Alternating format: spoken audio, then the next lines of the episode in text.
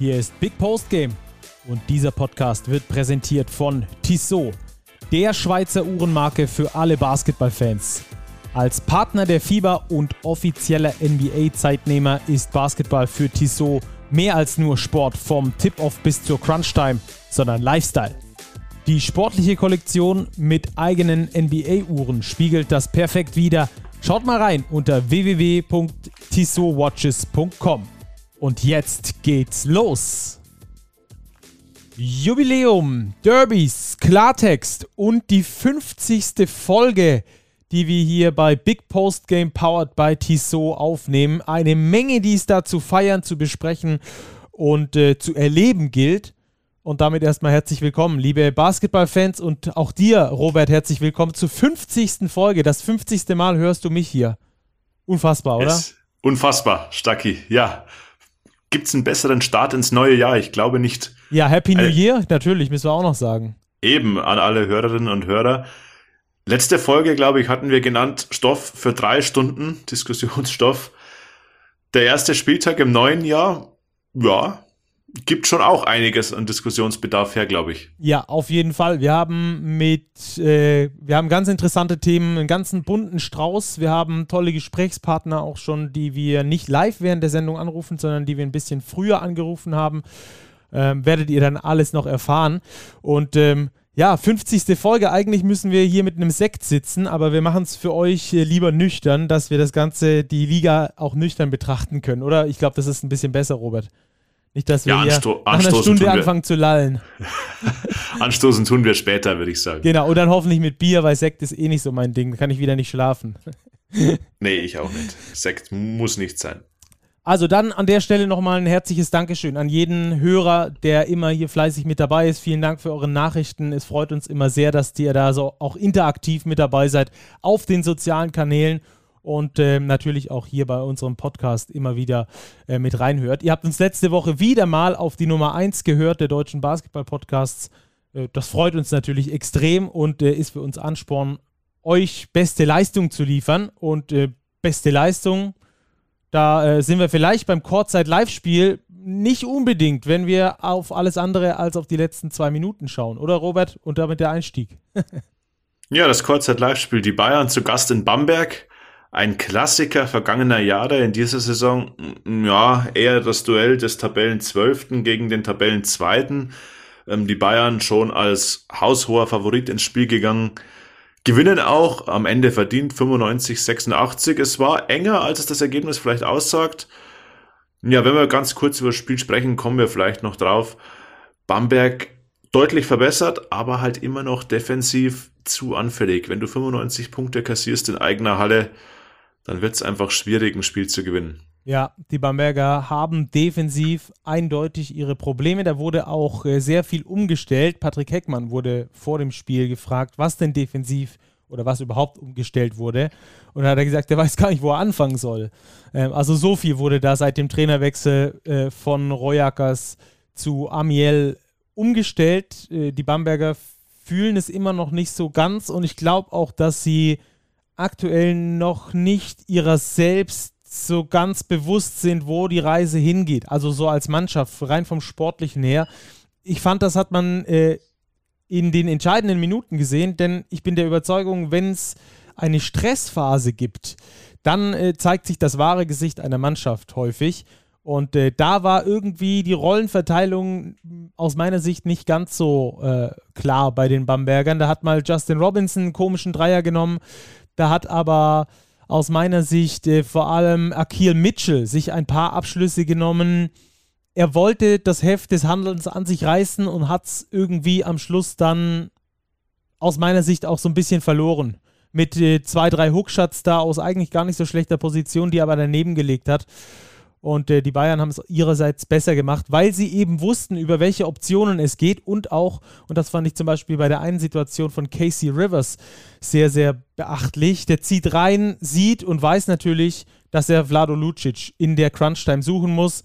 Der rotzt das Ding von der Dreierlinie rein und das Spiel ist quasi entschieden. Ja, das so hat es auch der Bamberger Trainer oder in Amiel nach dem Spiel ja thematisiert es war klar, dass die Bayern nach der Auszeit von Trinchieri, ich glaube, es stand 82 beide, ähm, über Lucic gehen würden. Ganz klar. Und Lucic bekommt dann auch die nächsten beiden Plays, macht den von dir angesprochenen Dreier rein und leitet somit ähm, den Sieg letztlich in die Wege. Die Bayern gewinnen die letzten zweieinhalb Minuten mit 13 zu 4. Die letzten beiden Punkte von Bamberg noch ganz zum Schluss. Also es war fast 13 zu 2, also ein wirklich guter Lauf. Und da haben es die Bayern wirklich ganz abgebrüht gespielt.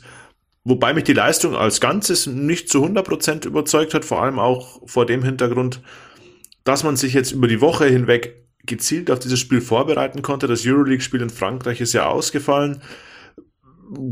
Ja, klar gab es wieder personelle Probleme, aber letztlich haben Vlado Lucic und auch Augustin Rubit, der sehr, sehr stark gespielt hat, ähm, die entscheidenden Akzente gesetzt für den Auswärtssieg der Bayern in Bamberg. Ja, bin ich absolut bei dir. 38 Minuten war das so ein Hoch und Runter für die Bayern. Am Schluss wussten sie einfach, auf wen sie sich verlassen konnten. Und genau das ist der Punkt, den ich bei den Bambergern nicht gesehen habe, äh, dass sie am Schluss wussten, wer wann wie die Verantwortung übernimmt. Das war am Schluss kein Zusammenspiel mehr. Wir spielen auf die Option Mitchell, sondern das war ein Ball in die Zone, eins gegen eins, Hookshot und äh, daneben geworfen. Also das war, das war, ein, äh, das war der große Unterschied für mich in diesem Spiel. Äh, das übrigens deutlicher, hast du vorhin schon gesagt, äh, ausging, als es das Ergebnis, äh, das nicht so deutlich war, wie es das Ergebnis am Schluss erzählt. Ähm, ja, Bayern gewinnt mit 95 zu 86. Lass mich noch ganz kurz einen Satz zu den Bambergern sagen. Ich finde, sie kommen jetzt in unserer Analyse ein bisschen schlecht weg. Ähm, ich finde, sie haben sich eigentlich, klar sagst du, über 38 Minuten gut präsentiert, aber das ist schon eine Verbesserung im Vergleich zu den ja. letzten Wochen. Mhm. Klar steht jetzt wieder eine Niederlage zu Buche und jetzt als nächstes steht gleich in drei Tagen das Spiel bei den Hamburg Towers an. Das wird nicht minder schwierig als das Heimspiel gegen die Bayern und sie haben jetzt klar ähm, nur einen Sieg geholt aus den letzten sieben Spielen oder acht Spielen. Aber auch, wie es der Coach nach dem Spiel betont hat, Sie verbessern sich. Es sind wirklich Fortschritte zu erkennen. Jetzt müssen auch mal Ergebnisse folgen, weil man steht eben mit einem Rekord von 6 zu 9 jetzt aktuell nur auf Platz 12. Zum neuntplatzierten sind es schon drei Siege unter, äh, zum achtplatzierten, Entschuldigung, auch zum neuntplatzierten, aber sind schon drei Siege Unterschied. Also da, wenn man noch in die Playoffs will, müssen jetzt bald die Ergebnisse kommen, aber Bamberg scheint jetzt mit dem neuen Coach und auch mit Thomas Kissling, dem neuen Spieler, den sie verpflichtet haben, den Tschechen, auf einem ganz ordentlichen Weg zu sein. Ja, deutliche Verbesserung im Gegensatz zu den letzten Wochen. Das hast du äh, richtig gesagt, sehe ich auch bei den Bambergern. Auch wenn die äh, trotzdem noch weit weg davon sind, äh, wo sie sein wollen oder wo sie sich selbst sehen. Ähm, da sind wir, können wir, glaube ich, wirklich auch gespannt sein drauf, wie sich das dort weiterentwickeln wird und wann äh, dann auch tatsächlich die endgültige Handschrift von Orin Amiel da rauskommt und ob sie dann den gewünschten Erfolg mit sich bringt. Wir hatten ja insgesamt acht Spiele allein an diesem Tag, heute Sonntagabend, ihr kennt das, da zeichnen wir immer auf, acht Spiele, fünf davon waren aus, äh, bestanden aus Duellen, wo die Mannschaften aus demselben Bundesland kamen, also richtiger äh, Derby, Derby-Tag. Ich glaube, es gibt im College Basketball so eine Rivalry Week, wo nur äh, Derbys gespielt werden quasi.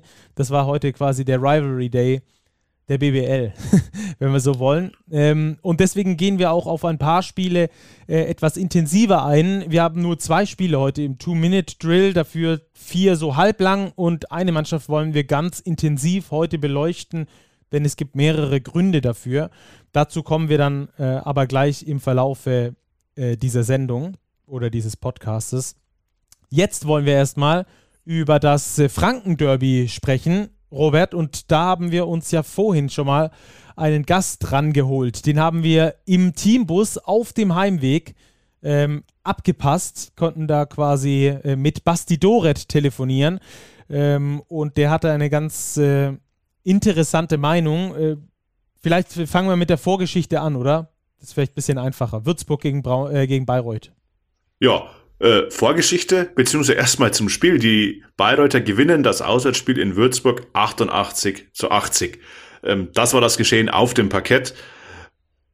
An diesem Spieltag, glaube ich, stand bei diesem Spiel das Geschehen auf dem Parkett aber deutlich im Hintergrund, weil es ging viel, viel mehr darum, was geschah oder geschieht vor dem Spiel hinter den Kulissen.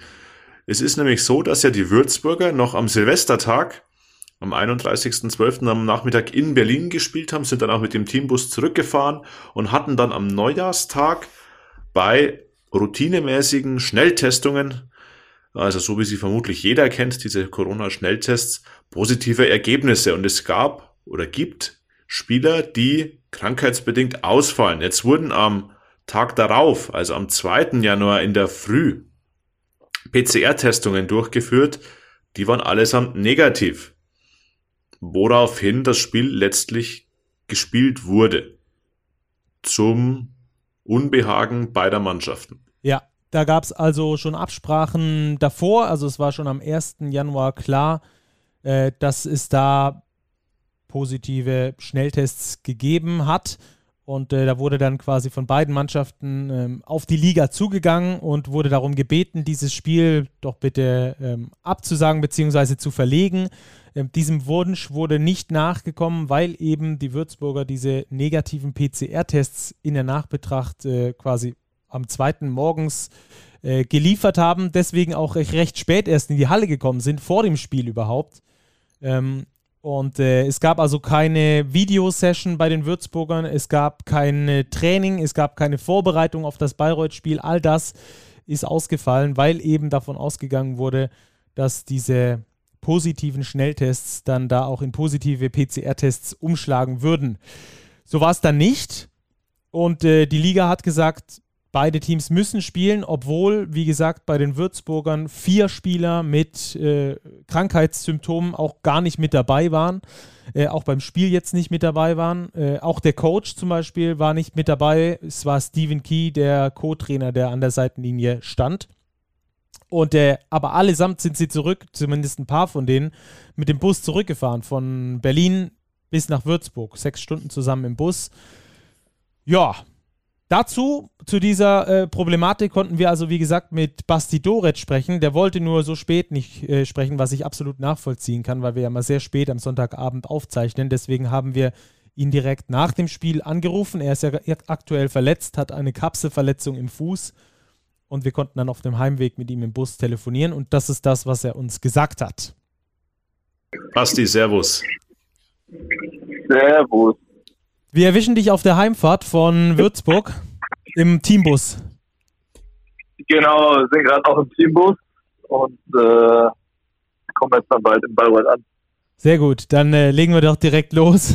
Am besten. Ähm, Ausgangssituation ist ja die, dass die Würzburger ähm, positive Antigentests hatten, negative PCR-Tests hatten, Spiele mit Symptomen, alles drum und dran.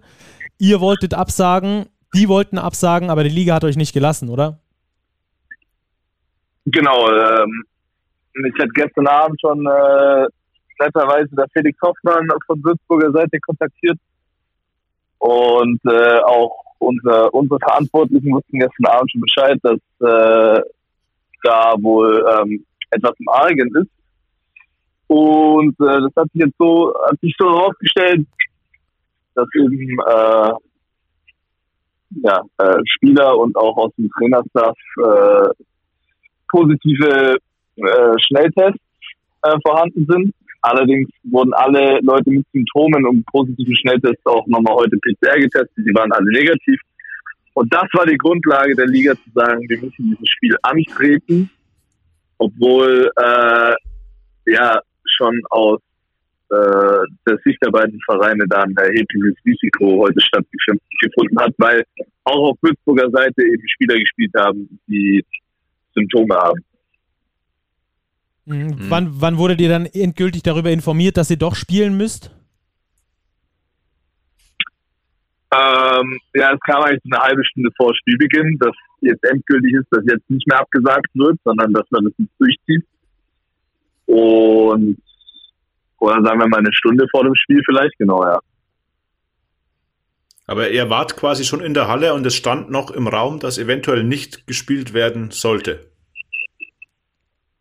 Äh, nee, wir waren, ja doch, doch, wir waren, wir waren äh, ganz normal, ganz normaler Spieltagsablauf. Ab zwei Stunden vorher waren wir in der Halle. Und da, die Liga hat schon die ganze Zeit gesagt, nee, nee, ihr spielt. Wenn kein positiver PCR-Test da ist, dann werdet ihr spielen. Es stand dann, es war dann nur, äh, es wurde halt von allen Seiten versucht, dass man das Ding noch abbläst Ähm, die Liga hat sich dann aber nochmal beraten und äh, ist bei ihrem Entschluss äh, geblieben, dass wir spielen müssen. Äh, wir haben uns dann auch ehrlicherweise informiert, was, was es denn für Strafen geben würde, wenn, wenn beide Mannschaften nicht antreten, äh, was passieren würde, wenn, wenn die Spieler boykottieren und so weiter. Ähm, da wurde ernsthaft darüber nachgedacht. Was, was wären da die, die Folgen davon gewesen? Habt ihr da irgendwas rausgefunden dazu? Ja, das war ein bisschen un, unübersichtlich, äh, aber mir wurde mitgeteilt, dass wenn beide Mannschaften nicht antreten, dann äh, beide mit Spiel mit äh, Spiel praktisch Punktabzug verlieren, ja, also äh, 20 zu 0 oder so, aber beide Mannschaften. Und äh, es auch gut sein kann, dass beide Mannschaften praktisch schon so ein Sternchen bekommen, wo du dann halt jeden direkten Vergleich verlierst praktisch, ne? Mhm. Äh, da könnte, da hätte man im Nachgang anscheinend aber nochmal gegen vorgehen können. Äh, da hätte dann die Liga die Möglichkeit gehabt, dass halt das höhere Gewalt ist, so dass du halt einer Strafe entgehst und man vielleicht das Spiel nochmal hätte neu ansetzen müssen. Aber wenn die Liga jetzt schon unter diesen Voraussetzungen äh, gesagt hat, nein, nein, wir sollen auf jeden Fall spielen, dann äh, glaube ich, wäre daraus nichts gewesen. Und da muss man die Vereine, denke ich, auch verstehen, dass so ein äh, Spielverlust plus Sternchenwertung in so einer engen Liga, ja, dass man äh, da kann am Ende halt wirklich äh, Abstieg oder ein Kampf um die Playoffs äh, oder, oder was das ist, äh, daran hängen. Also das ist schon erheblich, was daran hängen kann, sodass äh, ja, das Spiel stattgefunden hat. Hm, welchen Umgang hättest du dir gewünscht seitens der Liga? Ich denke mal auf jeden Fall einen vielleicht verantwortungsvolleren Umgang, auch mit mehr zeitlichem Vorlauf. Ich meine, wenn gestern Abend die Tests schon positiv waren, auch wenn es in Anführungszeichen nur diese Schnelltests waren?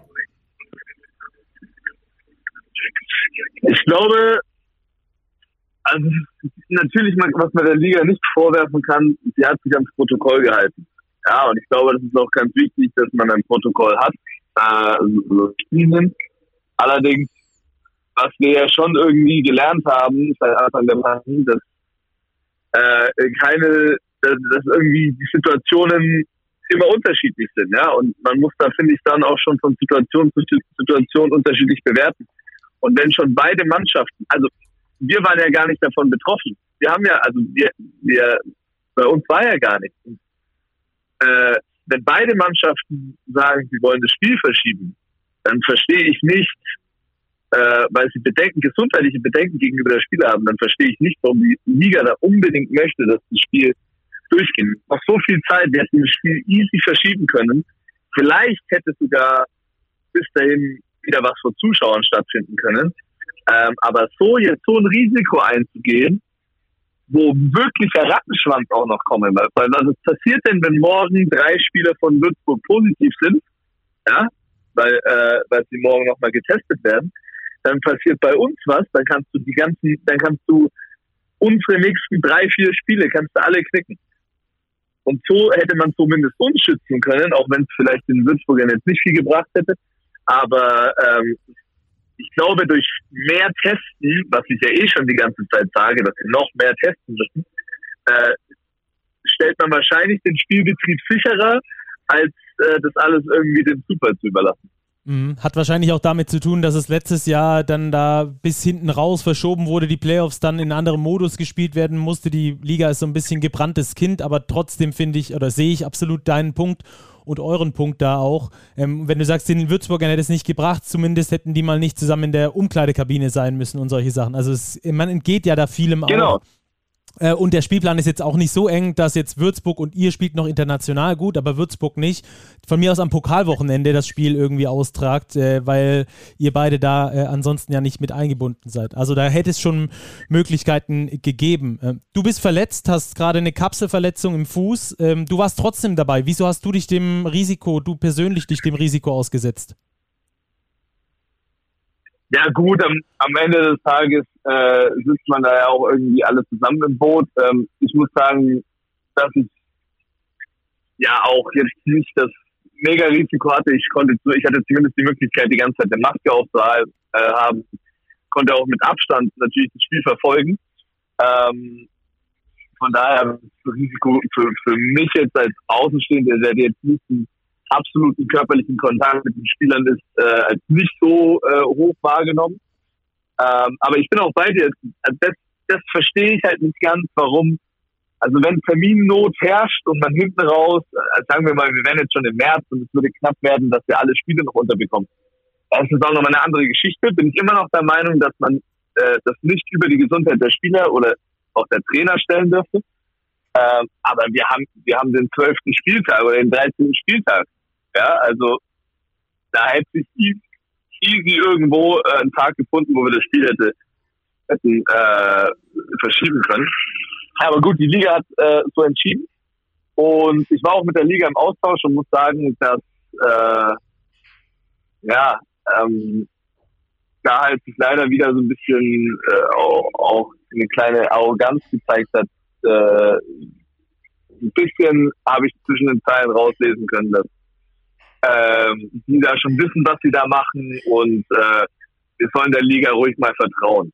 Und ja, weiß nicht, ob so.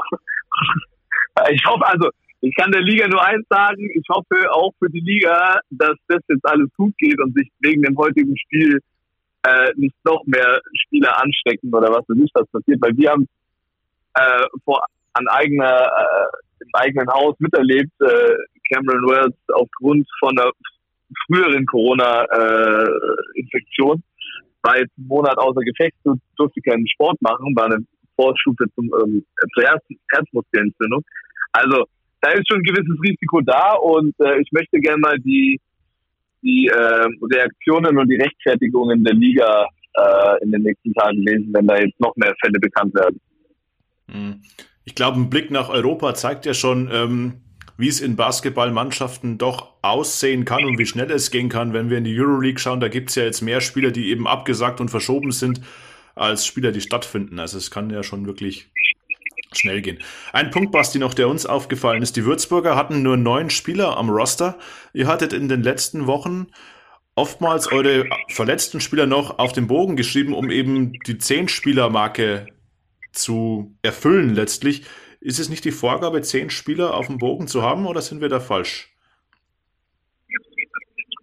Ja, doch, musst du, musst du haben. Du, äh, du umgehst halt Strafen, wenn du äh, also das, das, kostet dich, laut meiner Information kostet dich äh, eine Strafe, aber es kann natürlich sein, dass es anders ist, wenn es darum geht, dass du eben Corona-Infizierte hast. Ich weiß, dass mhm. da Ausnahme gemacht wird, du musst halt, äh, du kannst ja auch ein Spiel könntest du jetzt nur verschieben oder einen Antrag darauf stellen, wenn du, wenn du zu wenige Spiele aufgrund von Corona-Infektionen hast. Wenn du halt zu viele Verletzte hast, dann ist das fast unmöglich. Ja? Also dann sagen die, okay, dann hättet ihr einen größeren Kader haben müssen oder was weiß ich. Aber ich glaube, in dem Fall wäre es jetzt auch noch wirklich, das wäre, glaube ich, so noch das, äh, wie, wie sagt man so schön, so ähm, das Unsympathischste, was die Liga machen kann jetzt Würzburg noch eine Strafe aufbrummen, weil sie einen neuen Spieler auf dem, auf dem Bogen haben. ähm, ihr habt ja letztes Jahr auch schon äh, einiges durchgemacht mit Corona, wart unter anderem, glaube ich, sogar zweimal in Quarantäne, unter anderem im Pokal, wo ihr dann ja dann äh, haarsträubend am Schluss sogar rausgeflogen seid. Äh, also ihr habt da schon einiges mitgemacht. Äh, vor dem Hintergrund findest du es noch ein bisschen unverantwortlicher, was wie jetzt diese Saison gehandelt wird, im Gegensatz zu dem, wie mit euch da umgegangen wurde in der letzten Saison? Ja, man hat halt so ein bisschen Gefühl, das Gefühl, dass es äh, ein bisschen willkürlich passiert. Ähm, gut, letzte Saison hatten wir auch noch einen ganz anderen Wissensstand. Ja, aber, aber und deswegen äh, finde ich es umso schlimmer, dass es äh, heute stattgefunden hat, weil man ja aus meiner Sicht hätte aus den vergangenen, sind ja jetzt, äh, was weiß ich, viele Monate wir schon in so einer äh, Phase leben, äh, hätte man, glaube ich, daraus lernen müssen und gerade mit dieser neuen Variante, wo jetzt alle sagen, Omikron ist mega ansteckend und Würzburg saß, saßen alle zusammen zwölf Stunden im Bus äh, Berlin und hin, hin, und zurück vor, vor zwei Tagen und haben positive. Äh, und wenn, wenn es halt wirklich sein sollte, diese Variante darum geht, die anscheinend ja auch nicht bei jedem Test immer so zu erkennen ist, wenn man geboostert ist beispielsweise, aber man ja trotzdem Überträger sein kann, dann finde ich, müsste man dann noch vorsichtiger sein. Ähm, und das heute einfach mal wieder nicht bestätigt, äh, wurde einfach wieder die Gesundheit so ein bisschen aufs Spiel gesetzt. Mhm. Also ich verstehe die Kritik sehr gut, deswegen wollten wir dich auch auf jeden Fall bei uns im Podcast haben, um da einfach nochmal drüber zu sprechen, um das auch äh, ein bisschen weiter zu spreaden in Basketball Deutschland im positiven Sinne, nicht mit Corona. Aus, aus, meiner Sicht, aus, weißt du, aus meiner Sicht, ich verstehe, ich verstehe äh, die Interessen der Liga, die, die, die, Interessen der Liga sind aus meiner Sicht sollten die gleichen, äh, die des Vereine, der Vereine sein. Und wenn aber schon zwei Vereine sagen, aus deren Sicht macht es keinen Sinn, sich dann als Liga drüber zu stellen und die in Anführungszeichen zu zwingen, weiß ich nicht, wie viel Zusammenarbeit es äh, äh, hat. Ja? Und also am Ende des Tages ist mein Ding, ich glaube, äh, dass die Liga auch wieder, auch wenn sie wahrscheinlich nach Protokoll richtig äh, gehandelt hat, aber auch wieder so eine Chance vertan hat, uns so ein bisschen auch abzuheben. Zu sagen so, hey, wir hätten eigentlich das Spiel stattfinden lassen können, aber wir achten auf unsere äh, Spieler, auf unsere Mannschaften. Vorsichtshalber sagen wir das Spiel mal lieber ab. Hätten sie ja wahrscheinlich sogar noch sich positiv irgendwie in den Medien verkaufen können, aber das wurde halt auch wieder verpasst. Hm. Verzwickte Situation. Schade, ja, absolut, absolut, absolut. Ähm, bin, ich, bin ich absolut bei dir, weil äh, am Schluss äh, muss man immer sehen, wie will eine Liga spielen, wenn die Spieler nicht mehr gesund sind? Wie wollen Teams spielen, wenn die Spieler nicht gesund sind? Also die Gesundheit der Spieler sollte eigentlich im Grunde genommen über allem stehen, ja. weil du sonst auch kein, Liga kein Liga-Produkt hast, das du verkaufen kannst. Nein, also hast du nicht. Und, und was, was hilft dir, wenn du, wenn du jetzt äh, das so ein bisschen versuchst aufrechtzuerhalten, obwohl dann halt jede Mannschaft äh, rumkrebst, dann passieren auch Verletzungen, wenn, wenn man mit zu wenigen Spielern die ganze Zeit spielen müssen. Also es ist ein Rattenschwanz. Und ich finde, da muss einfach mehr darauf geachtet werden, dass die Gesundheit von allen Beteiligten da geschützt ist. Und wenn man, wenn das das Kleinste ist, was man machen muss, Spiel zu verlegen, dann sollte das möglich sein. Absolut. Basti, herzlichen Dank für deine Zeit, dass du äh, bei uns warst, direkt aus dem Teambus, ähm, noch äh, rein telefoniert hast zu uns. Ähm, wir wünschen dir natürlich gute Genesung mit deinem Fuß, dass du bald wieder auf dem Platz stehst und ähm, danke, danke. euch weiterhin viel Erfolg. Guten Start ins Jahr. Danke euch beiden auch. Mach's gut, danke, bis dann. Mach's gut, ciao. Basti, ciao. Ciao. So, sehr interessante Meinung also von Basti Doret, wie ich finde. Ähm, mal wieder meinungsstark, Robert. Ja, wie wir ihn kennen, äh, eine klare Meinung und ich muss ihm auch in vielen Punkten recht geben. Also klar hat die Liga offenbar gemäß ihrer Statuten, ihrer Regularien gehandelt, aber vielleicht wäre in dieser Situation ein bisschen mehr Fingerspitzengefühl angebracht gewesen. Wir können nur hoffen, wie Spasti Doret selbst auch sagt, dass in Anführungszeichen jetzt alles gut geht, dass die Erkrankten vielleicht wirklich nur krank sind, eben nicht Corona infiziert, in dem Sinne auch mal gute Besserung an Alex King, Julius Böhmer, Julian Albus und Will Buford, die betroffenen Spieler und an Sascha Filipowski, den Coach der Würzburger, die allesamt ja nicht mitwirken konnten. Ja, wir werden das beobachten in den nächsten Wochen und hoffen, dass es nicht den angesprochenen Rattenschwanz nach sich zieht. Ja, auch eine Spielverlegung hätte vielleicht den ein oder anderen Rattenschwanz nach sich gezogen. Wir aus unserer Sicht sagen, das hätte sich gelohnt, eher darauf zu setzen, ähm, einfach das Spiel irgendwann nachzu nachholen zu lassen. Aber ich kann zumindest zu einem Mühe die, äh, die äh, Einstellung der Liga verstehen, weil das hatten wir auch gerade im Gespräch schon. Ähm, diese, die, die Liga ist ein gebranntes Kind. Mit dem verschobenen Top 4, das dann hinten raus äh, so viel Stress äh, erzeugt hat in der vergangenen Saison, dass dann die Playoffs irgendwie äh, durchgepresst werden mussten. Anders können wir das, glaube ich, nicht sagen. Also, dass die Angst haben, dass ihnen hinten raus die Zeit ausgeht, das verstehe ich zu einem bestimmten äh, Teil. Äh, trotzdem aus meiner Sicht auf jeden Fall die Gesundheit der Spieler steht da über allem, weil, wie wir es auch im Gespräch gesagt haben, ohne gesunde Spieler hast du auch keine Liga, die du vermarkten kannst, keine Spiele und gar nichts. Da kannst du einfach den Spielbetrieb direkt an den Nagel hängen. Naja, so viel also zur Partie Würzburg gegen Bayreuth. Und äh, dann würde ich sagen, wir gehen zum nächsten Derby über und zwar zum Südniedersachsen-Derby. Göttingen gegen Braunschweig, Robert. Ja, Überraschung, Stacki, oder? Hättest du mit einem Braunschweiger Auswärtssieg gerechnet? 93, 85? Absolut nicht. Gar, aber 100% nicht. Ich auch nicht, vielleicht nicht zu 100% nicht, aber nach der Verletzung von Robin Genau. Mays, dem Topscorer der Löwen Braunschweig, auch an der Stelle. Zweitbesten Scorer. Sorry, dass ich da Danke, klugscheißern muss. danke für die Korrektur, Stacki. Aber dennoch gute Besserung, gute Genesung an Robin Amaze. Sehr, sehr schade. Ähm, Saison aus für ihn, schwere Knieverletzung. Umso stärker das Statement seiner Teamkollegen bei Göttingen, einem der Überraschungsteams der bisherigen Saison, wirklich ein Statement Auswärtssieg zu landen. Auf jeden Fall. Also ähm, erstmal, wie sie gespielt haben, äh, fand ich sehr beeindruckend. Und nach dem Spiel haben alle Spieler der Braunschweiger ein äh, Trikot mit dem Namen Amaze drauf äh, bekommen und haben dieses übergezogen, um da einfach nochmal die Verbundenheit auch äh, zu Robin Amaze zu zeigen. Das fand ich schon echt äh, außergewöhnlich.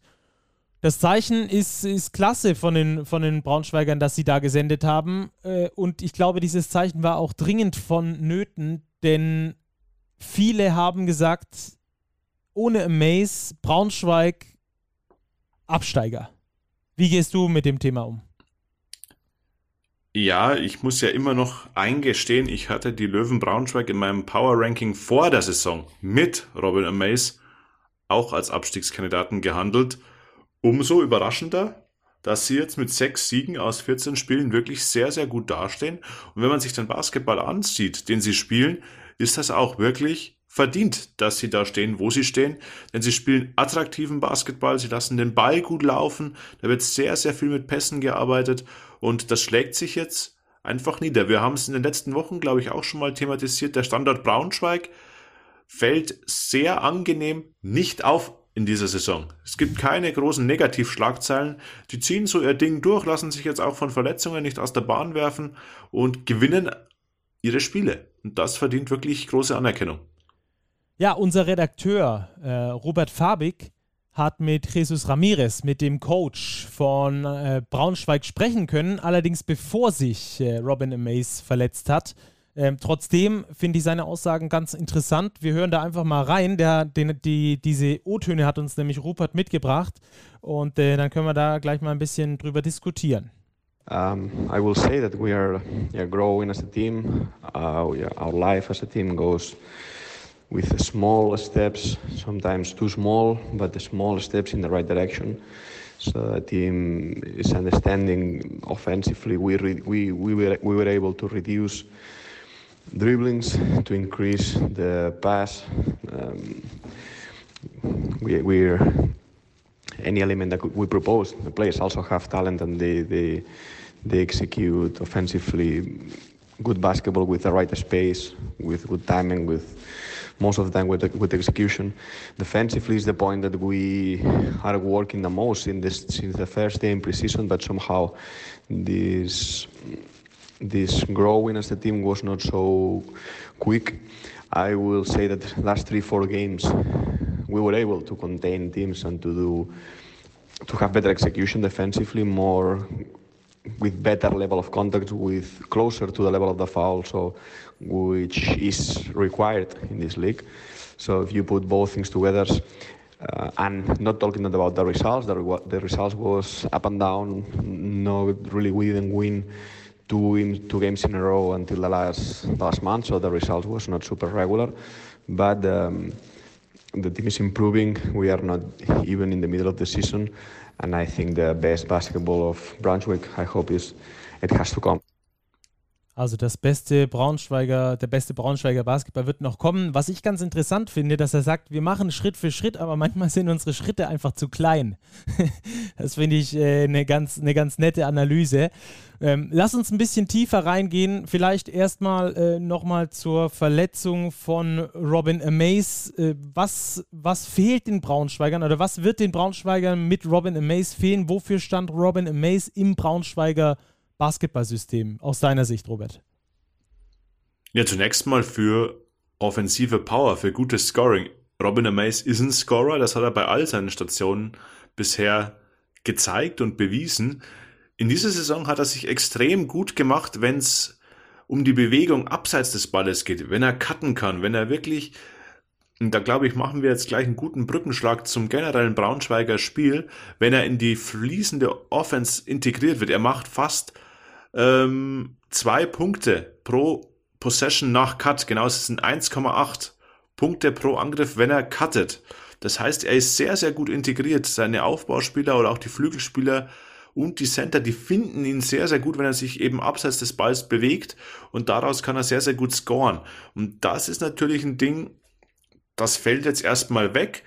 Andererseits, durch dieses gute Passing-Game, das die Braunschweiger haben, diese Automatismen, lässt sich, glaube ich, auch der Ausfall, wie sie es jetzt auch im Spiel gegen Göttingen gezeigt hat, ganz gut auffangen, weil eben Automatismen da sind, aufkattende Spieler die Bälle durchzustecken. Robin Mays kann das sehr gut, aber sie können es eben auffangen, weil sie ein funktionierendes System haben. Und das, glaube ich, kommt ihnen jetzt im Falle dieser Verletzung wirklich zugute. Ja, äh, glaube ich auch. Gerade die, gerade die Offense äh, bei den Braunschweigern ist, ist ähm, schon bemerkenswert irgendwie. Äh, auf der einen Seite sind sie das zweitschlechteste Transition Offense Team der Liga mit nur 0,97 Punkten pro Transition, also pro Fast Break. Ähm, also nur 44 Prozent äh, der Fälle scoren sie überhaupt bei einem Fast Break, was, was wirklich ein schlechter Wert ist. Und 24 Prozent sogar, also jede vierte Transition endet sogar in einem Turnover. Ähm, da, haben sie so da haben sie ihre großen Probleme. Andererseits die Halfcourt Offense, von der du auch schon gesprochen hast, also wenn sie ein bisschen langsamer äh, spielen, dann sind sie richtig gut. Da sind sie unter den Top 6 der Liga, wenn es äh, um das Scoring aus dem Halbfeld angeht. Äh, dazu die zweitbeste Field Goal äh, Percentage, die sie da auch im Halfcourt-Spiel äh, vollenden. Sie treffen also nach Halfcourt-Spiel sogar hochprozentiger wie nach Fast Breaks. Das klingt total gaga, ist aber äh, tatsächlich so. Das bedeutet also, dass äh, Braunschweig für genau diesen Basketball steht, eben den Ball miteinander zu teilen, vorne die Plays zu laufen und vor allem die, die äh, Männer nach dem Rollen zum Beispiel, beim, nach dem Pick and Roll, wenn da der Roller gefunden wird, da sind sie besonders gut. Oder auch im Spot-Up-Shooting, Pick and Roll und äh, der Flügel zum Beispiel wird außen bedient, der schießt drauf, auch da sind sie äh, eine der ganz großen, äh, da haben sie ihre ganz großen Trümpfe auf jeden Fall in dieser Saison. Also irgendwie für mich sehr, sehr, ähm, sehr. Es ist, es ist komisch, es ist überhaupt nicht alltäglich, dass du quasi im Halfcourt sogar hochprozentiger scorest wie im Fastbreak. Und andererseits äh, finden die Löwen Braunschweig genau dort ihren Stil und haben dadurch dann äh, ihre ganz eigenen Waffen um auch gute Gegner auseinanderspielen zu können, wie jetzt zum Beispiel gegen Göttingen gesehen. Die Göttinger davor mit fünf Siegen in Folge. Und dann kommt Braunschweig ohne Robin Mace und spielt sie da auseinander. Ich glaube, das ist auch so ein bisschen die Hoffnung der Braunschweiger, äh, wie sie Mace da als Team ersetzen können. Oder es klingt ein bisschen plump, aber, aber es, ist, es ist tatsächlich so. Ja, es klingt ein bisschen nach einer Phrase, aber genau. es ist tatsächlich so. Und ich, ich sehe es ganz genauso wie du. Es ist eigentlich total ungewöhnlich, dass ein junges Team, ein körperlich sehr fittes, schnelles Team, Probleme im Fastbreak hat, aber in der Halbfeldoffensive deutlich besser agiert. Aber das ist natürlich auch dem System des Coaches Jesus Ramirez zuzuschreiben, der eben sehr viel Wert auf dieses auch Basketballverständnis legt, das man braucht, um diese Halbfeldoffensive auch wirklich gut ausführen zu können. Und das zeigt eben, ähm, dass er sich da wirklich eine Mannschaft zusammengebaut hat, die, obwohl sie vielleicht nicht die größten Namen im BBL-Vergleich im Kader hat, sehr, sehr gut funktioniert und als Kollektiv eben funktioniert und somit auch jetzt eine Verletzung von Robin Amaze, zumindest jetzt kurzfristig, schon mal kompensieren konnte. Glaubst du, dass langfristig können? Das werden es die nächsten Wochen zeigen. Robin Amaze können sie normalerweise auf langfristige Sicht sowieso nicht ersetzen. Dafür ist der Spieler zu gut. Aber dennoch ähm, zeigt es von Qualität, dass sie eben dann nicht in sich zusammengefallen sind, sondern eben noch mehr Stärke bewiesen haben und jetzt diesen ganz wichtigen Auswärtssieg geholt haben. Ja, Robin Mace ist eine Säule gewesen, auf die sich die Braunschweiger extrem gestützt haben. Eine zweite Säule ist äh, David Krämer, auf dem wird jetzt natürlich ein bisschen mehr zukommen und auch mit dem hat äh, Rupert Farbig gesprochen. Und auch da wollen wir ganz kurz mal reinhören, bevor wir dann noch auf die Problemzonen der Braunschweiger eingehen. Die eher im defensiven Bereich liegen. Jetzt aber erstmal David Krämer. Ehrlich gesagt, die Einschätzung meiner bisherigen Leistung zu beantworten ist schwerer als gedacht. Aber ich versuche einfach in diesen Worten zu sagen. Und zwar erstens, ich bin sehr froh, dass ich in einer Organisation bin, wo der Trainer und äh, ähm, der Trainer und das Team hinter mir steht und mir Verantwortung gibt. Und vor allem, dass ich auf dem Spielfeld stehen kann und spielen kann die ganze Zeit. Äh, das ist halt sehr wichtig für mich. Und zweitens, ähm, ich bin zufrieden, aber nicht ganz zufrieden. Ich weiß, dass ich einfach besser, äh, dass ich einfach besser sein kann und deswegen arbeite ich an mir die ganze Zeit einfach den nächsten Schritt zu machen. Äh, ich schaue einfach, dass ich Tag zu Tag einfach besser werde und einfach den nächsten Schritt nach vorne mache, sozusagen. Ja, David Krämer wird ein ganz, eine ganz wichtige Rolle übernehmen, weil er einfach auch einen Teil davon abfedern muss, von dem, was Robin Amaze geleistet hat. Bisher mit 14,6 Punkten im Schnitt in 24 Minuten auch mit einer guten Saison, oder?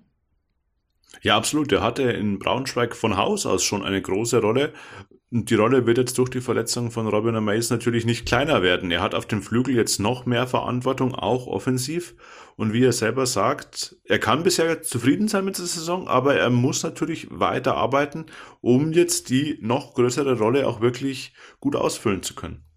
Gegen Göttingen haben die beiden Tischler-Brüder mehr Einsatzzeit bekommen als sie bisher bekommen haben. Auch ähm, Senal hat etwas mehr Einsatzzeit bekommen. Also so wurde das Ganze da in den ersten äh, im ersten Spiel aufgefangen, dass äh, Robin Amaze da nicht da war. Die Mehrminuten wurden also einfach verteilt. Auch die Verantwortung wurde etwas breiter verteilt. Äh, so haben sie es geschafft, gegen Göttingen zu gewinnen. Da war auch äh, die Defense nicht ganz verkehrt. 85 Punkte haben sie da von den Göttingern äh, kassiert. Das ist jetzt nicht wenig, aber es hat zumindest zum Sieg gereicht, weil halt die Offense auch gut war.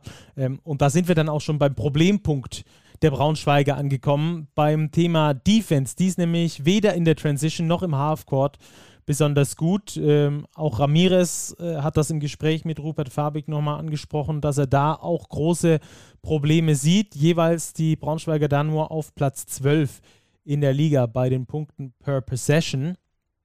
Ähm, sie haben ihre Stärke gegen den Ballhändler im Pick and Roll. Da sind sie also eine der besten Mannschaften in der Liga. Das können sie wirklich gut verteidigen. Lag zu großen Teilen aber an eben Robin Amaze, der in dieser Kategorie übrigens der neuntbeste Spieler der Liga ist. Also der den Pick and Roll Spieler, der den Ball führt, verteidigt. Ähm, jetzt, jetzt fällt ihnen der auch noch weg.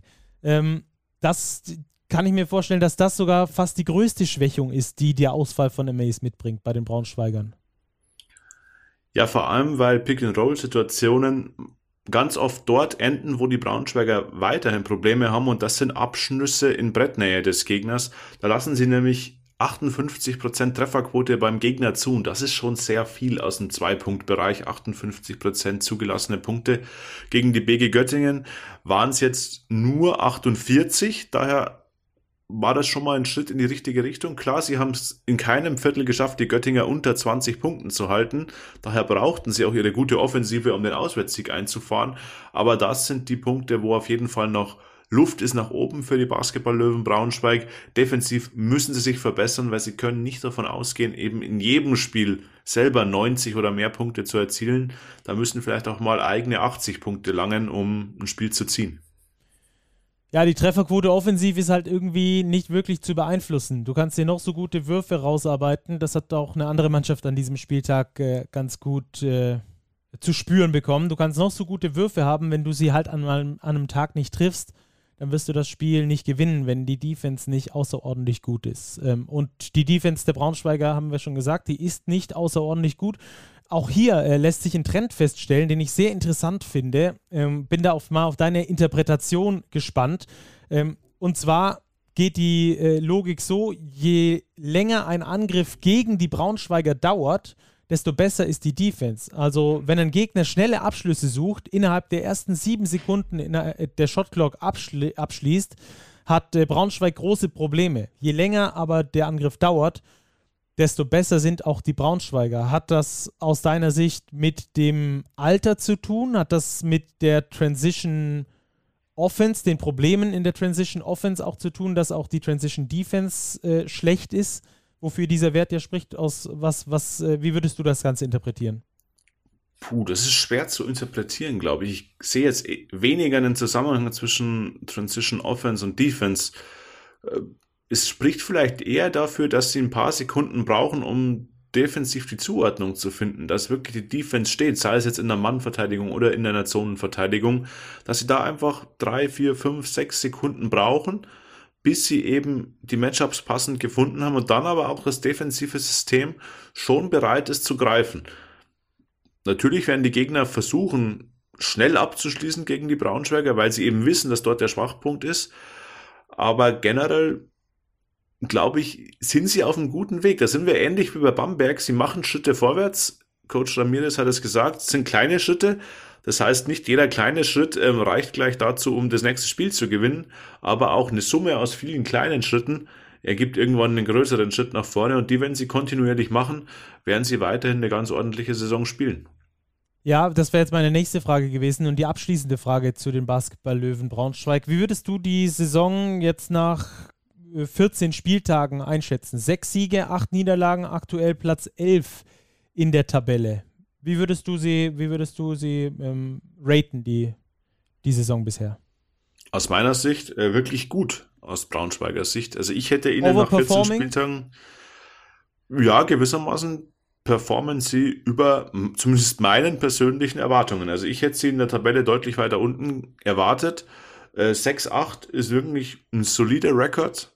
Und wenn sie den nur im Ansatz halten können, werden sie mit dem Abstieg überhaupt nichts zu tun haben. Und das ist schon mal das aller, aller Mindeste, was man sich ans Saisonziel gesetzt hat. Und dann, wer weiß, was passiert. Die Liga ist im Mittelfeld sehr, sehr ausgeglichen. Vielleicht kann man sich einen Lauf erspielen.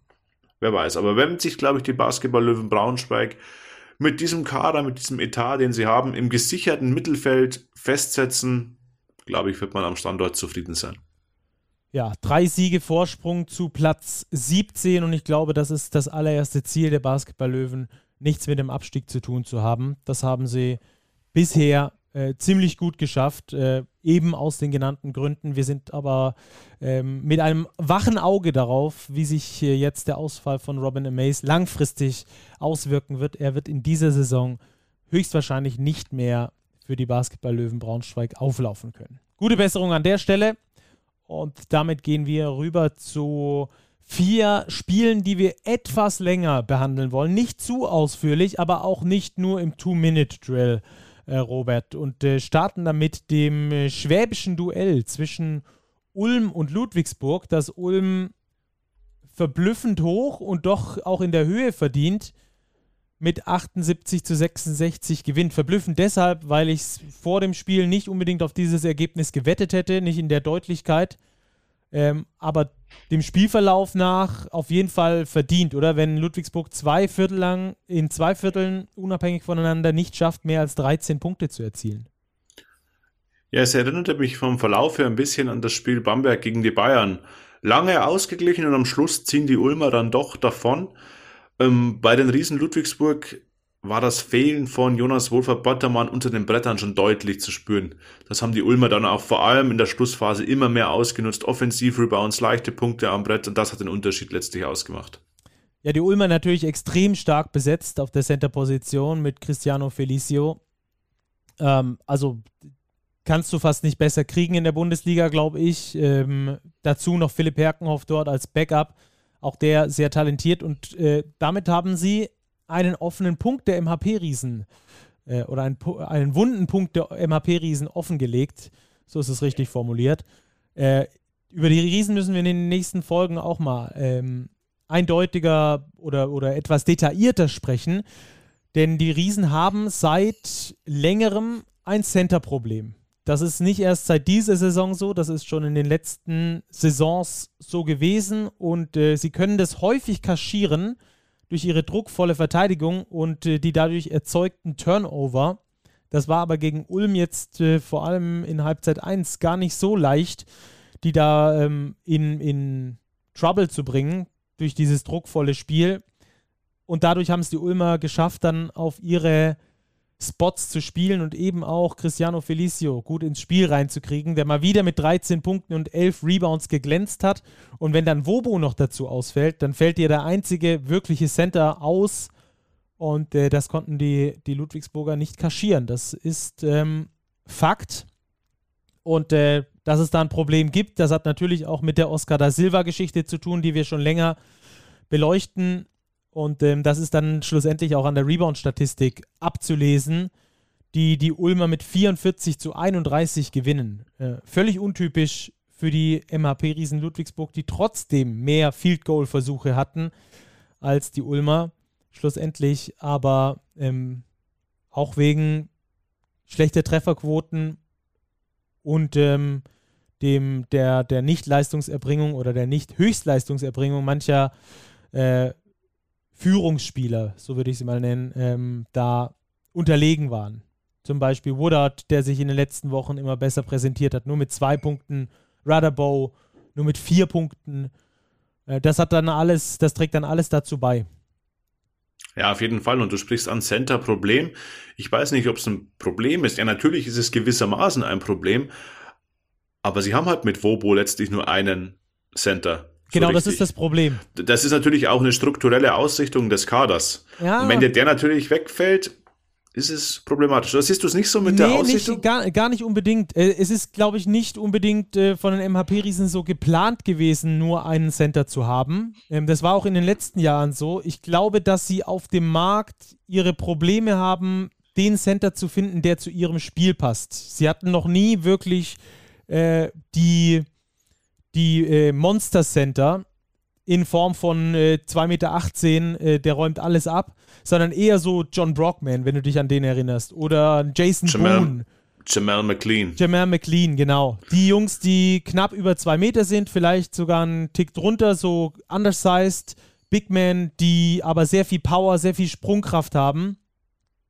Und ähm, diese Center haben sie scheinbar in den letzten Jahren so nicht äh, gefunden. Auch Yoli Childs zum Beispiel war ja zu Beginn der Saison noch bei den MHP-Riesen, hat sich dann da schlussendlich auch nicht durchgesetzt. Ich glaube, er war verletzt eine gewisse Zeit lang, hat es dann nicht mehr zurückgeschafft in den Kader. Und ähm, das Spiel der Ludwigsburger ist ja darauf ausgerichtet, sehr viel Druck auf die Guards zu machen. Dieses Guard-Terror, ähm, wie das mal vor, vor Jahren genannt wurde, ähm, das ist quasi dieser Guard-Terror soll gemacht werden, dass der Gegner seine Spots nicht findet.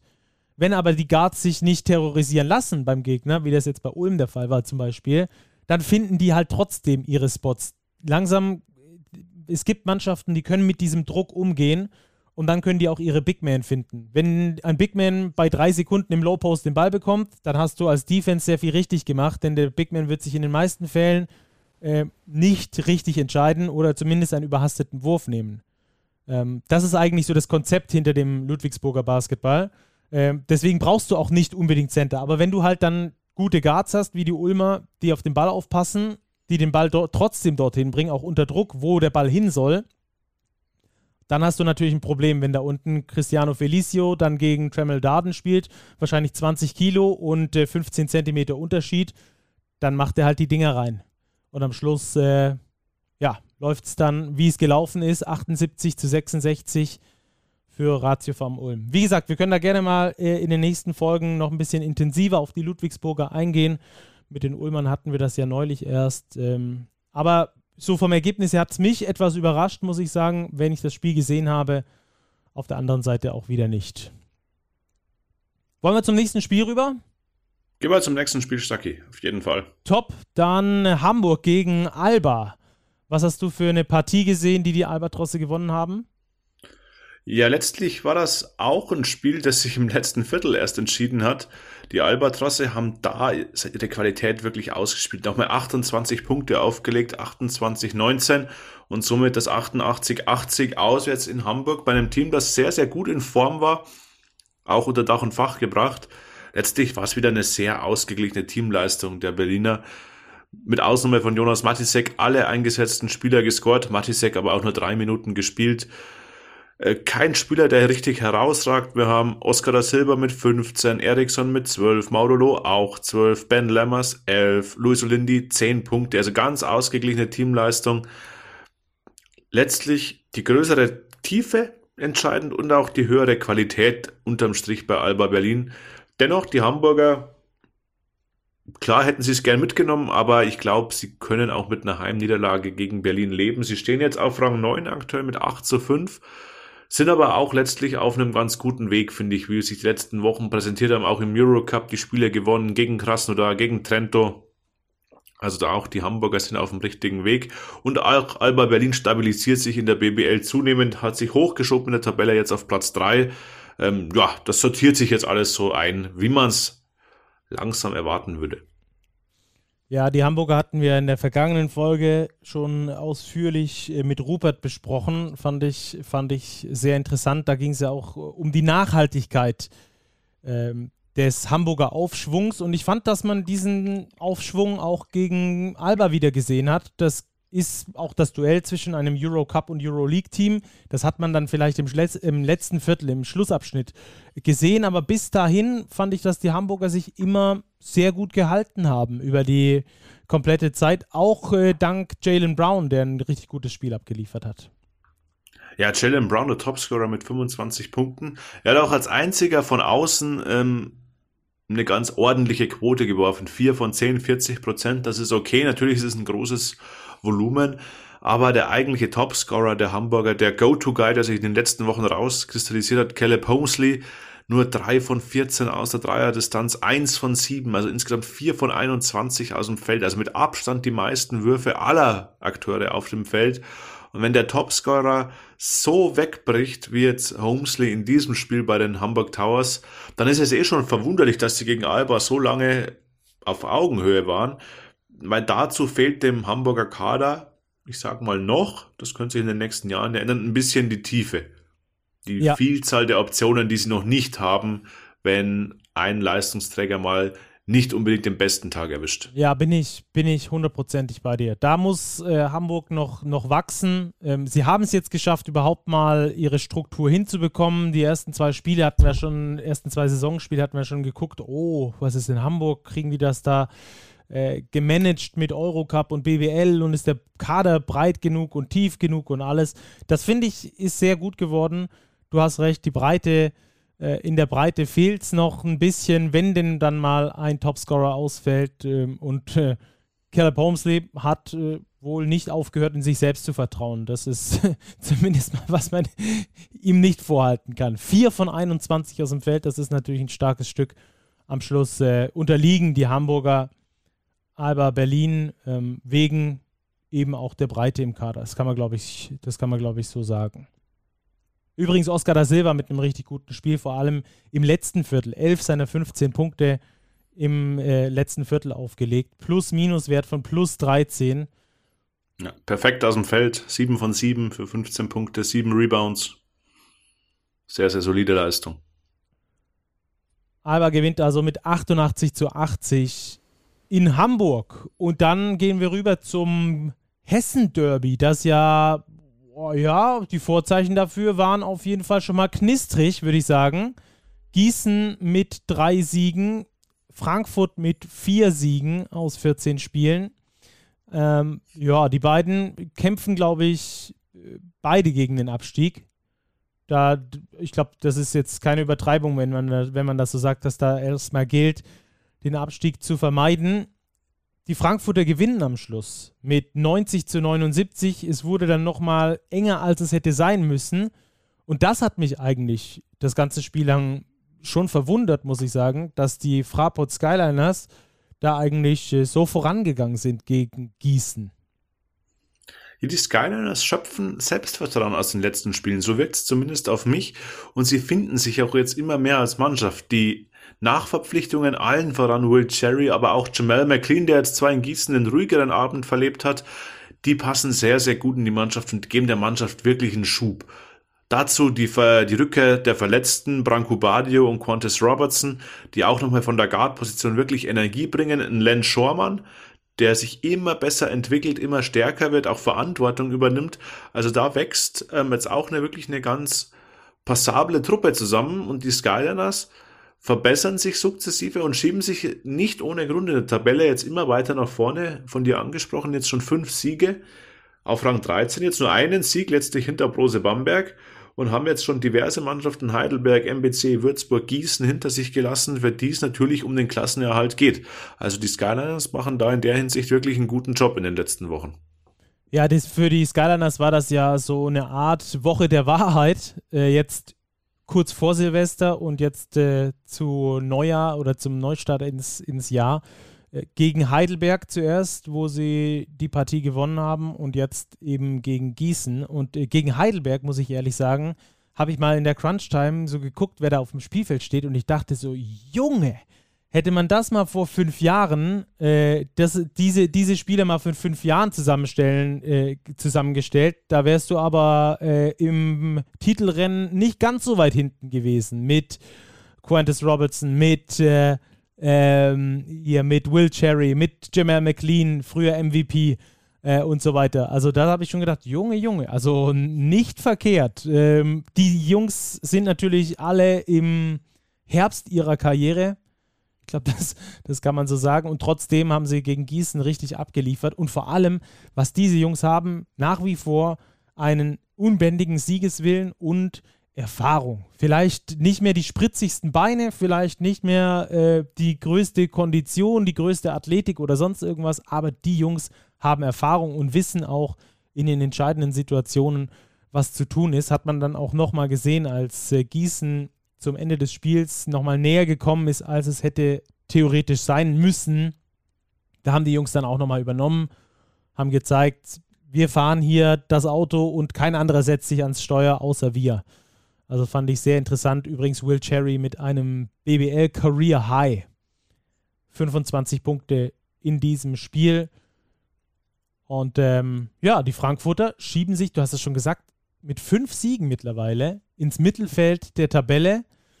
Haben diese ganz wichtigen Spiele eben gegen Heidelberg, gegen Gießen, die im direkten Duell um den Abstieg, um den Klassenerhalt vielleicht besser gesagt, äh, da äh, diese direkten Duelle haben sie gewonnen. Und zwar äh, souveräner als gedacht, muss ich ehrlich sagen.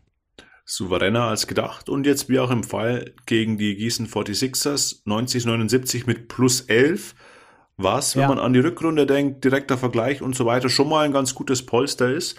Und das sind natürlich im Abstiegskampf Siege, die doppelt wertvoll sind. Siege gegen die direkten Konkurrenten. Und die haben sie jetzt geholt. Gegen Heidelberg, gegen Gießen. Und das sind eben Spiele, die dich in der Tabelle wirklich weiterbringen, weil du den Gegner auch direkt noch einen kleinen Tritt nach hinten verpasst, selber dich nach oben schiebst. Also ganz, ganz wichtige Erfolge jetzt für die Fraport Skyliners. Ja, Robert, und was machen wir mit den Gießenern?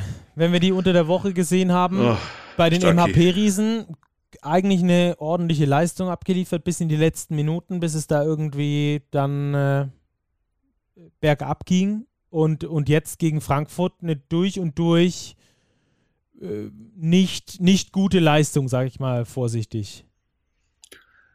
Nee, die 46ers entwickeln sich irgendwie zum Sorgenkind ein bisschen der Liga. Persönlich, ich bleib dabei, ich sag's die ganze Saison schon, ich finde den Kader eigentlich nicht verkehrt.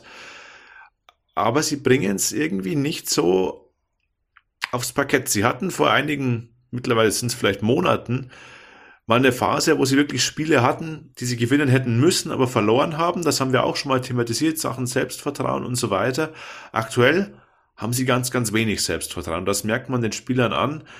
Da funktioniert wenig. Die Dreierquote ist überschaubar. Freiwurfquote 18 von 32. Die lassen 14 Punkte an der Freiwurflinie liegen. Bei einem Spiel, das du mit 11 Punkten verlierst. Ja, es schwierig. Und dann kommt natürlich auch von Spielern, wo man sich vielleicht mehr erhofft hatte. John Bryant zum Beispiel, ein bisschen wenig Input. Spielt acht Minuten, trifft einen Dreier, okay, aber in seinen, diesen acht Minuten, in dem er auf dem Feld steht, minus 15. Das ist nach Kendall McCullum, der aber auch fast 30 Minuten gespielt hat, der zweitschlechteste Wert in der Gießener Mannschaft. BJ Blake ist aktuell nicht dabei, da fällt auch nochmal eine Stütze weg ja, Gießen muss aufpassen. Ja. Und ich finde das mit dem Sorgenkind äh, eine ziemlich gute Metapher, die du da gebracht hast. Denn äh, Gießen fällt durch diese Niederlage auf Platz 17 in der Tabelle, also auf dem Abstiegsplatz, auf dem sie auch äh, eine Liga runtergegangen wären im vergangenen Sommer. Auch daran sei nochmal erinnert. Die sind ja nur drin geblieben per Wildcard in der Liga. Und jetzt haben sie in den letzten zehn Spielen 1 zu 9 und sieben Niederlagen in Folge. Mit, also ich glaube, die zweitlängste Niederlagenserie Jawohl, nach den, nee, die, drittle, die drittlängste Niederlagenserie nach Würzburg und Heidelberg. Äh, also da ganz guter Start und seitdem äh, ist aber auch puh, ein ordentlicher Weg nach unten gegangen. Auch Gießen werden wir in den nächsten Wochen definitiv besprechen. Ähm, das neue Sorgenkind oder ein weiteres Sorgenkind das wir da haben. Ich finde, äh, Frankfurt hat sich aus diesem Status in den letzten zwei Spielen so ein bisschen rausgearbeitet. Auch die Braunschweiger haben sich aus diesem Status rausgearbeitet, aber wir haben so ein paar neue mit dabei und äh, die Gießner, die zählen auf jeden Fall dazu. Wird vor allem nicht einfach, wenn man sich den Spielplan ansieht. Sie spielen jetzt zu Hause gegen Göttingen. Das ist so ein Spiel, ja klar sind sie Außenseiter, aber Göttingen sehr, sehr gut. Die Saison bisher bestreitet, aber okay. Aber danach in Berlin gegen die Hamburg Towers. Dann zu Hause gegen die Löwen Braunschweig. Also die beiden Heimspiele jetzt Göttingen Braunschweig. Das sollte man schon mindestens eins holen, weil gegen Hamburg und Berlin wird es in der aktuellen Verfassung mehr als schwierig. Dann, Robert, haben wir noch zwei Spiele im Two-Minute-Drill die wir in diesem, an diesem Spieltag beleuchten möchten. Und das eine ist Chemnitz gegen den MBC. Da hast du mehr Infos dazu. Ja, ein Ostderby. Sachsen-Anhalt gegen Sachsen. Die Chemnitz Niners schlagen den Centenix MBC 91-74. Die Geschichte des Spiels ist schnell erzählt. Der MBC ähm, setzt sich ab, gewinnt das erste Viertel, gewinnt auch das zweite Viertel, geht mit einer 12-Punkte-Führung in die Halbzeit. Der MBC kommt in der ersten Halbzeit in Summe nur auf 28 Punkte. Naja, und wenn beim MBC die Offense schon hakt, dann wird's ganz, ganz schwierig. Und so hat sich's auch fortgesetzt. Der MBC kassiert im dritten Viertel nochmal 30 Punkte. Spätestens dann war das Spiel wirklich entschieden. Da lagen die Chemnitzer zwischendurch schon mit über 20 Punkten in Front. Angeführt wurden die Niners von einem sehr, sehr starken Darian Atkins, der ein Double-Double auflegt. 22 Punkte, 10 Rebounds, ein Plus-Minus-Wert von plus 28. Ansonsten auch Neuzugang Eric Washington zeigt, was er kann. Ein guter Scorer, 13 Punkte. Sushinskas, den wir in den letzten Wochen ja immer in der Starting Five hatten, ebenfalls mit 14 Punkten wieder eine sehr solide Partie. Beim MBC, der ja unter der Woche jetzt den endgültigen Abgang von Jakub Gabatsch vermeldet hat, der ist zurückgekehrt nach Polen, war Kostja Muschidi Topscorer mit 14 Zählern vor Johannes Richter, der auf 12 Punkte kommt. Aber das zeigt, glaube ich, auch schon ein bisschen die Problematik. Wenn die beiden Topscorer nicht aus der Importriege stammen, dann wird es für den MBC wirklich schwierig. Ansonsten ähm, ja, wieder über 90 Punkte kassiert. Also das alte Lied. Der MBC steht jetzt bei einer Bilanz von 4 zu 10 auf Rang 15. Haben noch einen Sieg Puffer vor Würzburg und Gießen. Oldenburg ja aktuell noch Tabellenletzter, aber auch deutlich weniger Spiele gespielt. Die Niners Chemnitz untermauern ihre Playoff-Ambitionen und stehen jetzt bei 9 zu 5 auf Platz 7. Und dann das äh, Letztes Spiel, das wir behandeln zu diesem Spieltag, die Hakro Merlins Kreilsheim gegen die Telekom Baskets Bonn. Es war das Homecoming von äh, Thomas Isalo, dem früheren Kreilsheimer Coach, der jetzt in Bonn an der Seitenlinie steht. Und Bonn hatte die längste Siegesserie der Liga laufen mit neun Siegen in Folge.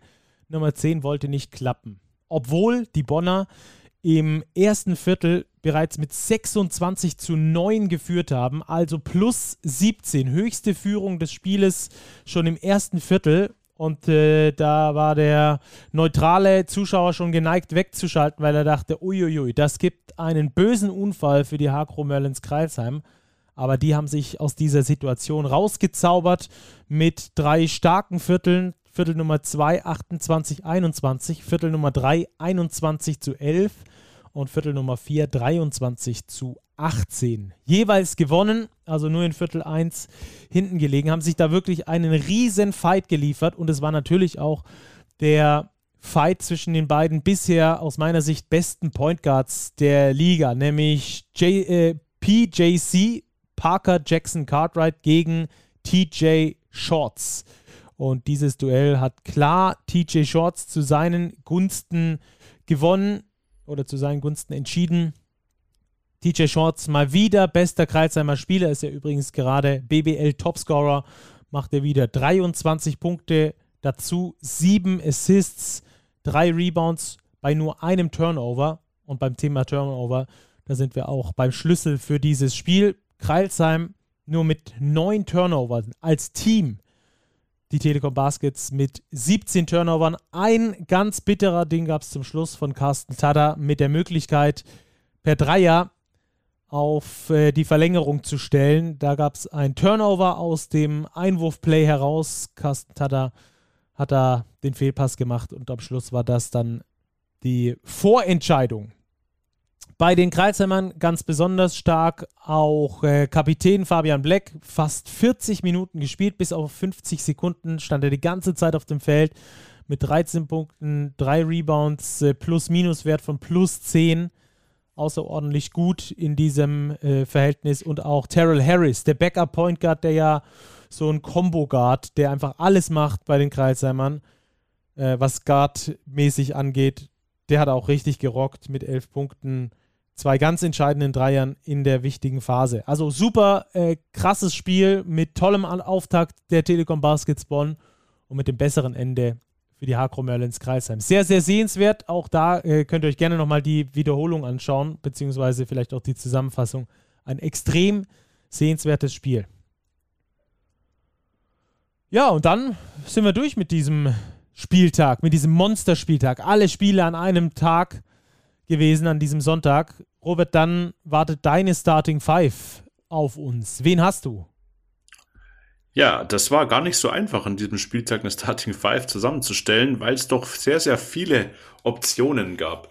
Ich habe mal versucht, ein bisschen durchzugewichten. Ich gehe auf der Point Guard Position mit Andrei Senal von den Basketball-Löwen Braunschweig.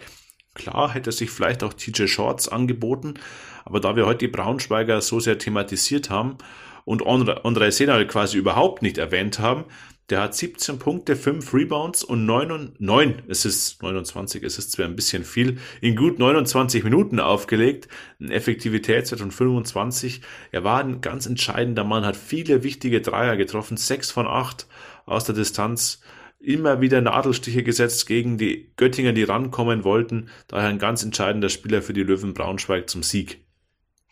Auf der 2 gehe ich mit Will Cherry, du hast ihn vorher angesprochen, Career High, beim Sieg der Fraport Skyliners. 25 Punkte dazu, 6 Assists verteilt, 3 Steals geholt, das Ganze bei nur einem Turnover, Plus-Minus-Wert von plus 13. Also im Derby gegen die 46ers ein entscheidender Mann, Will Cherry für die Skyliners. Auf der 3, auch den hast du gerade eben erst angesprochen, Terrell Harris. Zwar nur mit 11 Punkten, also von den absoluten Stats jetzt nicht der herausragende Mann, bei den Hakro Merlins Kreilsheim, aber mit den entscheidenden Punkten im letzten Viertel. Zwei Dreier in der Schlussminute, es war nicht die Schlussminute, in beiden Schlussminuten eingenetzt und somit die Weichen auf Sieg gestellt, weshalb ich ihn in die Starting Five der Woche schiebe. Genauso wie Vlado Lucic auf der Vier von den Bayern, 20 Punkte, 6 von 10 aus dem Feld. Wieder unfassbar effektiv in den entscheidenden Minuten bei Gleichstand war es er, der dem Spiel seinen Stempel aufgedrückt hat und entscheidend war für den Sieg der Bayern in Bamberg. Und auf der Center-Position Darian Atkins, ich habe ihn vorher schon kurz genannt, von den Niners Chemnitz. Double-Double, 22 Punkte, 10 Rebounds, nur drei Fe Fehlversuche aus dem Feld, 9 von 12 geworfen, 29 in der Effektivitätswertung, Plus-Minus-Wert plus 28. Mein Center der Woche. Also gehe ich mit Andre Senal, Will Cherry, Terrell Harris, Vlado Lucic und Darian Atkins. Beep, beep. Piep, piep, ciao. Von diesem Spieltag sagen wir jetzt schon mal, aber es wartet ja auch noch die Tissot Overtime. Und wir haben uns gedacht, zum Start des Jahres fragen wir euch einfach nach euren Wünschen für das neue Jahr, für das neue Basketballjahr 2022. Robert, was ist, was ist dabei rausgekommen? Und damit starten wir rein in die Tissot Overtime. Ja, die Meinung war relativ einhellig. Patrick hat geschrieben, auch Edgar Wendland hat geschrieben, unser Gast Philipp Hartwig hat geschrieben und alle wünschen sich eigentlich nur eins, wieder Zuschauer in den Hallen. Keine leeren Hallen mehr. Stacki, ja, ich habe meine Zweifel, ob das jetzt im Januar so viel besser werden wird. ich befürchte, dass die Hallen zumindest in Teilen der Republik leer bleiben werden. Ja, ich, ich glaube, ein realistischer Wunsch wäre, äh, wenn man die Playoffs wieder vor Zuschauern spielen kann, oder? Ja, also da glaube ich, sind wir bei einer Grundsatzdiskussion. Ich habe es kürzlich gelesen in dem Beitrag von Thorsten Vogt, dem Pressesprecher von Brose Bamberg, der auch so einen Jahresrückblick geschrieben hat und er meinte auch, ja, 1000 Zuschauer in eine Brose Arena zu setzen, die 6500 Zuschauer fasst, sollte jetzt schon möglich sein, wenn man in Hamburg teilweise vor 2000 oder 2500 Zuschauern spielt in einer kleineren Halle. Also da ist jetzt die Vergleichbarkeit vielleicht weniger gegeben. Ja, diese leeren Hallen. Mir persönlich geht's so immer, wenn ich in einer Halle sitze. Ich dachte im vergangenen Jahr, als das so aufkam, leere Hallen, ja, das ist schon okay, man kann sich das schon anschauen, das ist besser als im Fußball und so weiter. Aber jetzt, wo wir wieder die Hallen leer haben, ich finde es schon arg trist und ich glaube, es geht den Spielern auch so. Per Günther hat es ja mal gesagt, es fehlt irgendwie was und die Spieler, es wird ja für die Zuschauer gespielt. Es sind in der Unterhaltungsbranche letztlich Profisport ist zu einem gewissen Maß natürlich auch Unterhaltung und die möchte man natürlich im besten Falle live erleben. Ja, bin ich absolut bei dir. Ich finde auch, dass man das übrigens bei vielen von den Kommentatoren beim Magenta Sport auch merkt, dass die Hallen leer sind. Das ist einfach eine andere, das, das catcht dich einfach anders, wenn da 5000 Leute dir ins Genick schreien oder wenn halt niemand da ist.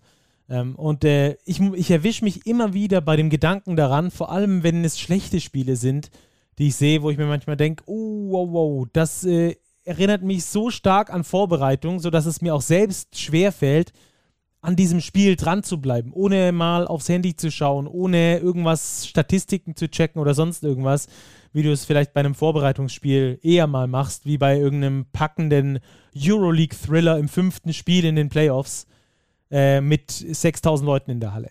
Also es ist einfach ein großer, ein riesengroßer Unterschied und in mir kommt immer wieder dieses, dieses Testspielgefühl auf ähm, dass man auch selbst aus der eigenen Basketballkarriere in Anführungsstrichen kennt, wenn wirklich gar niemand in der Halle ist in der Vorbereitung ähm, und du hörst nur das Quietschen der Sohlen und dann, ja, ähm, es ist, es ist äh, nach wie vor ein bedrückendes Gefühl. Deswegen finde ich es immer äh, sehr amüsant oder sehr, sehr interessant auch, Heimspiele der Hakro Merlins Kreisheim zu gucken, muss ich ganz ehrlich sagen. Ich habe es äh, trotz der territorialen Nähe von meinem Wohnort noch nicht geschafft, in dieser Saison vor Ort zu sein. Shame on me, vielleicht sollte ich das meine nächsten Wochen hinbekommen. Äh, aber im Fernsehen, da bläst ein das ja schier um und da sind auch nur 500 Leute in der Halle. Das finde ich, das finde ich, ähm, das finde ich krass. Also das hatten wir ja schon in den letzten Folgen auch thematisiert. Aber in Kreilsheim, da scheint es irgendwie besonders viele Schreier oder besonders viele extrovertierte Menschen zu geben, die es lieben, mit Trommeln und ihren Stimmen sich bemerkbar zu machen. Ja, wir haben schon gesagt, die machen ja ein Casting vor, ja, ja, genau, wer in die genau. Halle darf. Wer am besten schreien kann. Äh, auch auch äh, da ein interessantes Thema übrigens, finde ich. Äh, es ging ja vorhin Schwabenderby Ludwigsburg in Ulm gespielt. Ulm spielt aber in der Ratiofarm Arena, die aber in Neu-Ulm steht. Bedeutet also, zwei Mannschaften aus Baden-Württemberg duellieren sich, wo du eigentlich 500 Zuschauer haben dürftest, in einer Halle in Bayern, weil Neu-Ulm ja genau auf der, über der Grenze ist zu Bayern. Und da sind es null Zuschauer. Auch das ist irgendwie. Es ist paradox. Ja. ja es, ist, es ist, ja, wie vieles in den letzten Monaten oder wie lange machen wir das ist ja schon so mit Jahren, zwei Jahre fast. Ja, es ist echt, echt paradox und irgendwie mir geht's so, ich hoffe natürlich, dass die Zuschauer wieder in die Hallen kommen, weil es einfach zum Sport dazugehört. Ich hoffe aber auch aktuell, wenn ich mir die Lage vor allem in Europa anschaue, in der Euroleague anschaue, dass die Saison überhaupt zu Ende gespielt wird. Weil was wir da schon an Masse an Spielausfällen, Verlegungen hatten, da ist jetzt die BBL noch sehr, sehr gut bisher weggekommen mit nur Oldenburg, das jetzt betroffen war und jetzt zwei, drei Spiele verlegen musste. Also da ist ja die Tendenz vermutlich auch eher steigend, dass wir da in den nächsten Monaten, Januar, Februar, März vielleicht noch die ein oder andere Spielverlegung mehr erleben werden und dass wir das alles unterbekommen, damit wir die Saison auch wirklich gut über die Biene bekommen.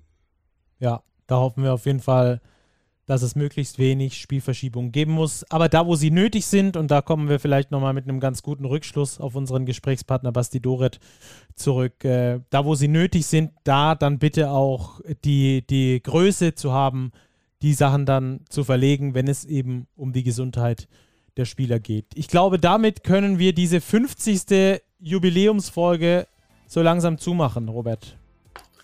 Was unsere 50. Jubiläumsfolge, Stacki, das ist stark. Das ist stark, oder? es waren die ersten 50, es werden es noch waren die ersten 50. 50. Wenn wir nochmal 50, 50 mal 50, huiuiui, da haben wir noch ganz schön Holz vor uns. Schauen wir mal, bis wir alle Aber es war eine sind. sehr, sehr schöne Jubiläumsfolge zum Start ins neue Jahr. So sieht's aus. Euch vielen Dank fürs Zuhören. Schreibt uns gerne weiterhin auf Social Media eure Meinung zu unserem Podcast. Auch gerne Themen, die wir hier besprechen sollen mit unseren Experten, mit den Akteuren vom Spielfeld, neben dem Spielfeld und auch äh, mit allen anderen. Vielen Dank fürs Zuhören und äh, schaut ganz viel Basketball in der kommenden Woche. Es gibt genug. Bis dahin, macht's gut. Ciao, Robert. Ciao, ciao. Schönen Abend. Bis zum nächsten Mal.